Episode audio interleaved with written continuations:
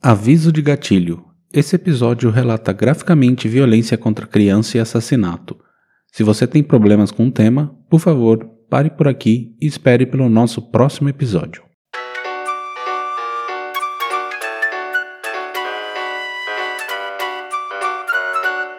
Ela tinha voltado do Brasil e ela estava muito entusiasmada com o Tatu Canara.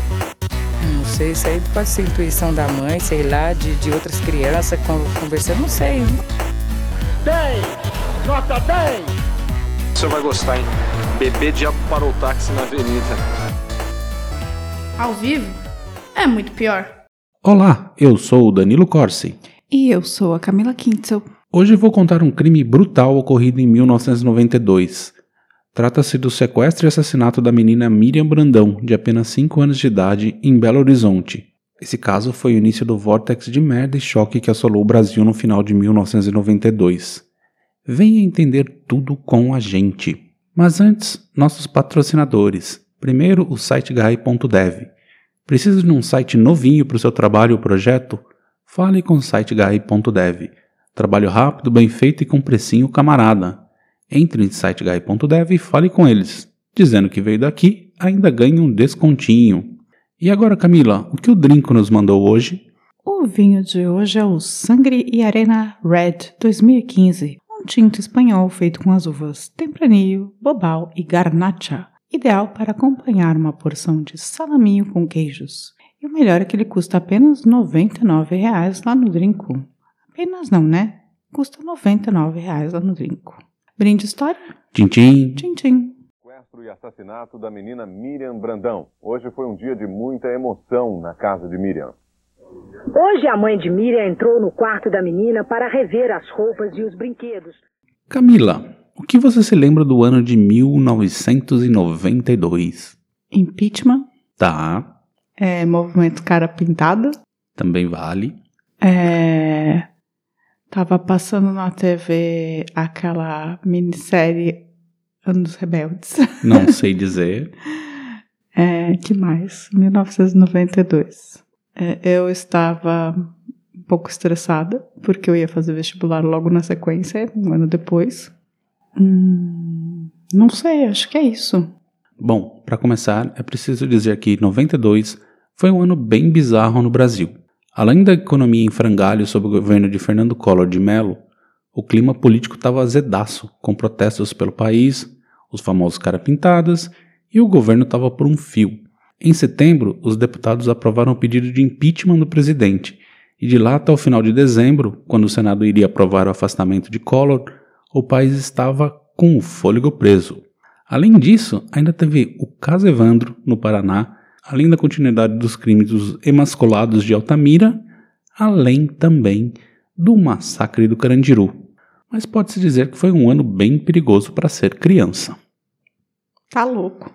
E dezembro iria se provar um mês brutal. E o primeiro elemento da brutalidade do mês aconteceu em 22 de dezembro de 92.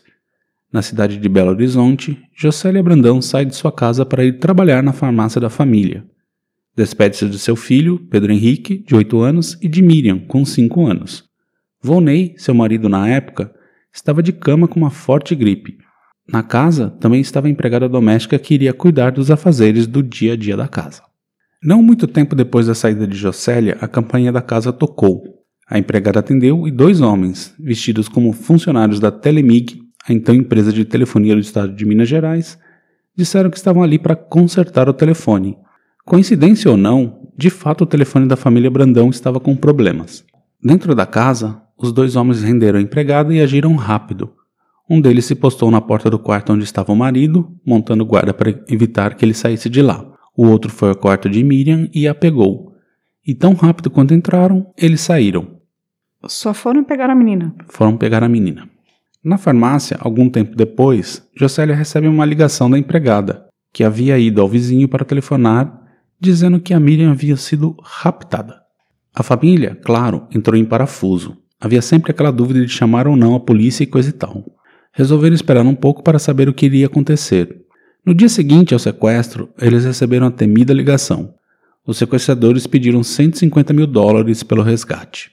Se hoje já é muito dinheiro, naquela época era muito mais. fui pesquisar o quanto seria em reais nos valores da época. 1 milhão e 800 mil reais. Foi aí que colocaram a polícia na jogada. E com a polícia também vem a imprensa sedenta de sangue. Tá estranho esse caso. Uhum. Porém, a família de classe média não tinha o dinheiro, mas começaram os corre para levantar esse dinheiro. Empréstimos, vendas de prataria, joias, móveis, tudo que tinham. E com a orientação da polícia, começaram a pedir um tempo para os sequestradores para conseguir o dinheiro exigido. Uma semana após o sequestro, outras três bombas explodem no país. O assassinato de Daniela Pérez no dia 28, que já contamos aqui, a renúncia do Collor no dia 29 e a aprovação do impeachment pelo Senado no dia 30. Foi um fim de ano bem agitado, não, Camila? Foi, eu estava em Praia de Leste, no litoral do Paraná, durante este período. Olha só. E aí o ano virou e a negociação ainda andava, até que a família conseguiu levantar o dinheiro e estava pronta para pagar o resgate. Sob orientação da polícia, foi combinado um local para entrega do dinheiro, e onde os policiais poderiam ficar de tocaia para pegar os sequestradores. Eles ficaram. demoraram uma semana para juntar o dinheiro, é isso? Um pouquinho mais, quase duas semanas. Tá. Então, em 8 de janeiro de 1993, a transação foi feita e a polícia mineira conseguiu prender William Gontijo Ferreira, que então levou os policiais para onde seria o cativeiro, uma chácara em Contagem, na região metropolitana de BH. Nesse meio tempo, a informação corria. Jocélia recebeu uma ligação de seu cunhado que perguntou se ela conhecia algum William. Em princípio, disse que não, até que se lembrou do William que ligava para a farmácia para falar com Rosimeire Figueiredo Silva, a caixa da farmácia. Rosimeire tinha um namorado chamado William. Imediatamente a polícia foi até lá e prendeu Rosimeire, que entregou também Wellington Contígio Ferreira, irmão de William, como parte integrante do crime. A farmácia era da Jocélia, da família? Isso, da família Ah, da tá. Jocélia dela e do Volney, o marido. Entendi. Na casa da família Brandão, a sensação era de alívio, decorar a casa toda com balões esperando o retorno de Miriam. Mas a espera da festa se tornou tragédia com o retorno de Marco, o cunhado, com a informação que a menina estava morta. Jocélia ainda teve forças para ir à delegacia para confrontar os criminosos e perguntar os motivos do assassinato. Na delegacia, aquele circo todo da imprensa sensacionalista e as pessoas pedindo linchamento ou justiça. Mas essa parte conto já já. Que doideira. E vamos aos motivos de tudo isso. William e Wellington tinham um vício bizarro: rinhas de galo.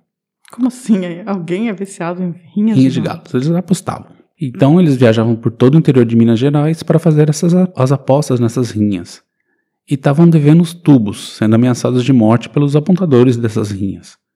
Rosimeire era quem bancava, por assim dizer, a parada, dando cheque para eles apostarem, mas os cheques estavam sem fundos. Ou seja, ela também estava enrolada na parada junto com os irmãos Gontijo Ferreira. Que doideira. Rinha de galo. Rinha de galo. Rosimeire então teve a ideia de sequestrar Miriam, a filha da chefe, menina que eventualmente cuidava quando a mãe a levava ao trabalho, e, com dinheiro, pagar as dívidas e ficar tudo certinho de novo. O plano estava redondo e a primeira parte, o sequestro, foi bem sucedida. Que horror. Mas só isso deu certo. O resto foi puro desastre e barbaridade. No mesmo dia que levaram a menina para o cativeiro, William surtou com os choros da menina, que pedia pela mãe, pelo pai, pelo irmão. Irritado, William chamou o irmão para juntos nocauteá-la com um éter. Quem sabe assim ela parava de chorar. Mas a coisa escalou rápido. Depois de apagar a menina, William, em fúria, a estrangulou com as mãos. Ao perceber que a menina havia morrido, ele decidiu se livrar do corpo. Esquartejou-a, levou os pedaços para fora da casa, colocou em cima de uma telha de zinco e tacou fogo. As cinzas e o que sobrou ele enterrou em um buraco no chão. Que animal. Animal, né? Nossa, totalmente animal. assim. Bestial o que ele fez. Ele matou a menina porque a menina tava chorando. Chorando. E no, no dia que eles sequestraram. Pelo amor de Deus. E, depois de muito vasculhar e peneirar, a polícia só foi capaz de recuperar 150 gramas de cinza, dois dentes parcialmente carbonizados e dois pedacinhos de ossos que foram entregues a Jocélia. Que coisa horrível. Três anos depois, eles foram levados a julgamento. Rosemary foi condenada a 18 anos em regime fechado, Wellington a 21 e William a 32 anos. Rosemary cumpriu 11 anos e foi liberada em condicional. Wellington também cumpriu 11 anos. William ficou preso por 17 anos, mas foi liberado em 2011. Wellington se tornou pastor evangélico, tem três igrejas em Belo Horizonte e usa o crime como forma de publicidade. Meu Deus do céu, ele pode fazer isso? Em teoria pode, ele se converteu, né? Olha, eu era ruim, Deus me salvou. E sobre o William e a Rosemary, atualmente não consegui encontrar nenhuma informação de onde eles andam. Depois de perder a filha, Jocélia refez sua vida. Ela se separou, teve mais duas filhas e se tornou uma militante pela paz. Engajou-se em movimentos sociais contra a violência, em passeatas e aos Mães Sem Nome, um grupo de suporte às mães que perderam seus filhos em circunstâncias violentas. E ali ela conheceu Glória Pérez, mãe de Daniela, e juntas elas lutaram pela homologação do homicídio qualificado como hediondo. É, o mínimo, né? Um- crime estúpido como esse, assim, por conta de. Nossa, que, que coisa Bizarro. absurda.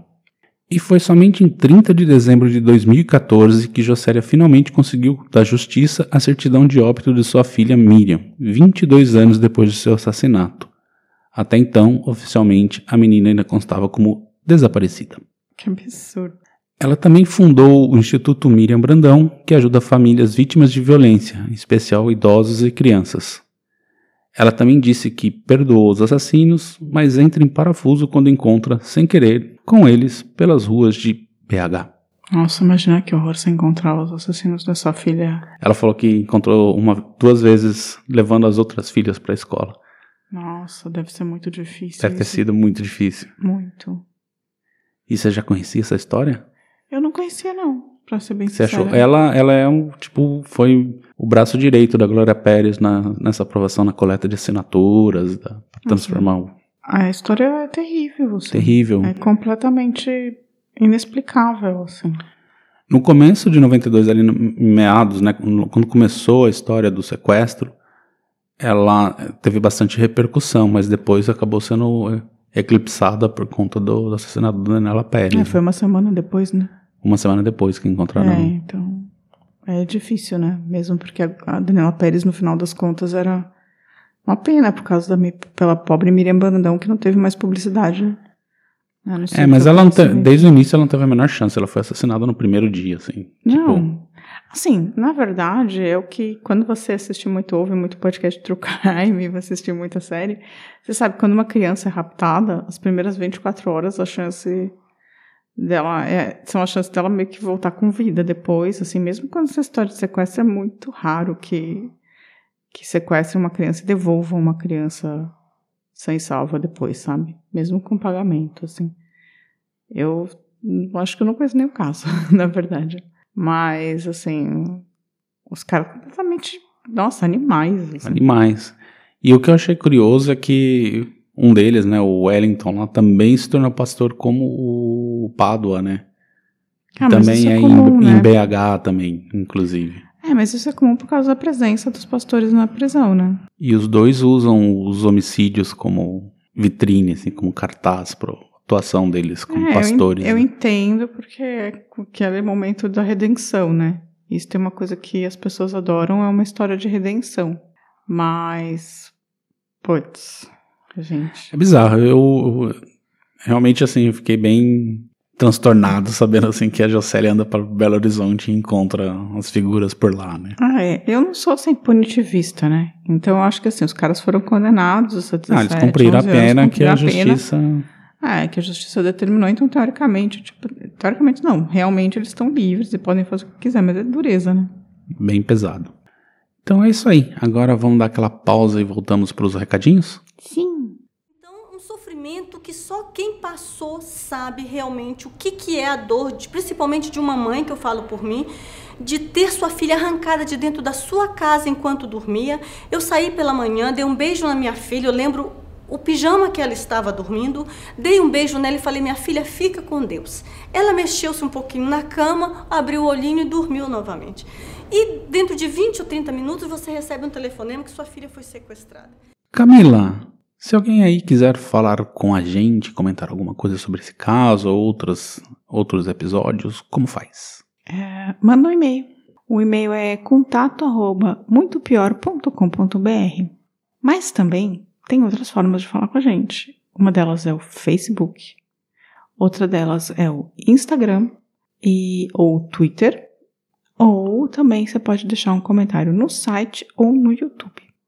Acho que essas são as formas de entrar em contato com a gente. Exatamente. E sobre os comentários, vou começar com o Thiago Almeida lá, que a gente falou sobre. Ele tinha comentado do Simba Safari em São Paulo. Ele falou que foi mal pelo Simba Safari e ele se referia aos bolsomínios falando uga-uga em tudo quanto é lugar.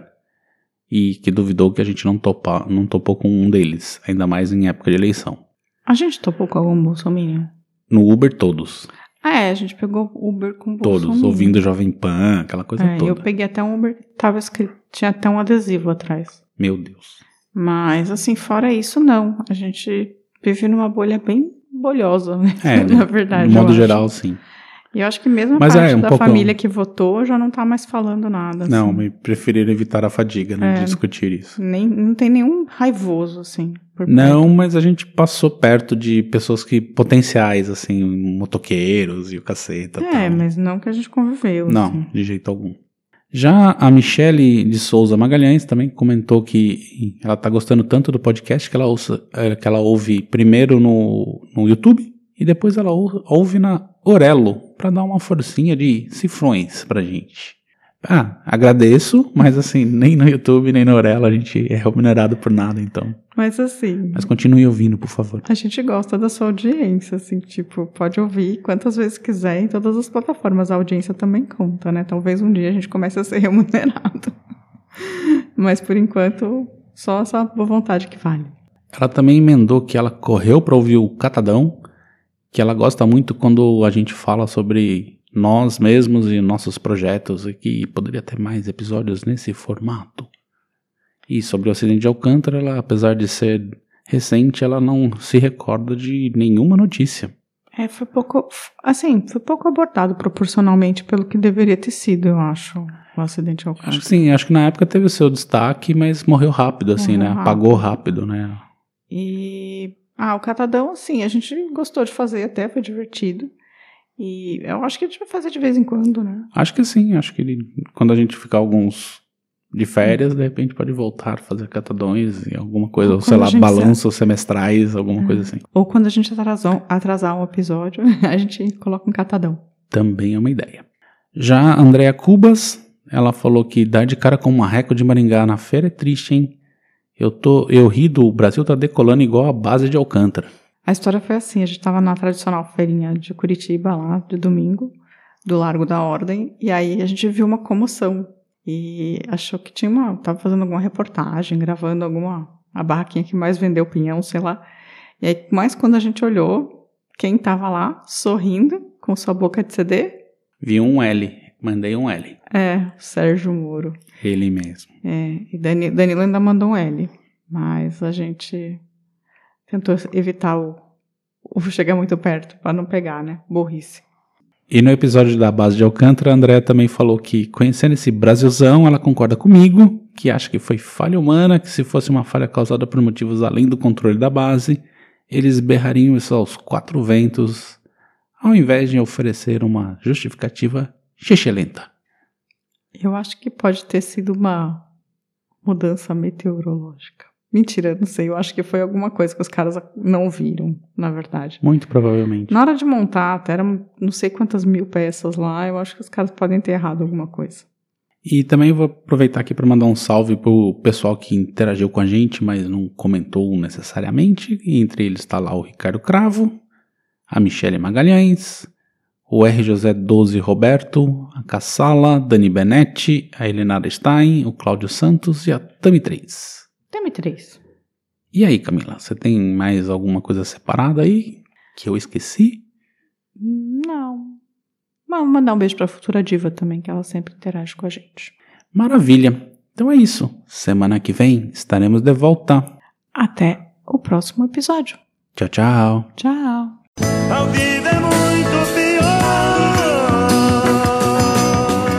Esse episódio é um oferecimento de trinco.com.br e siteguy.dev.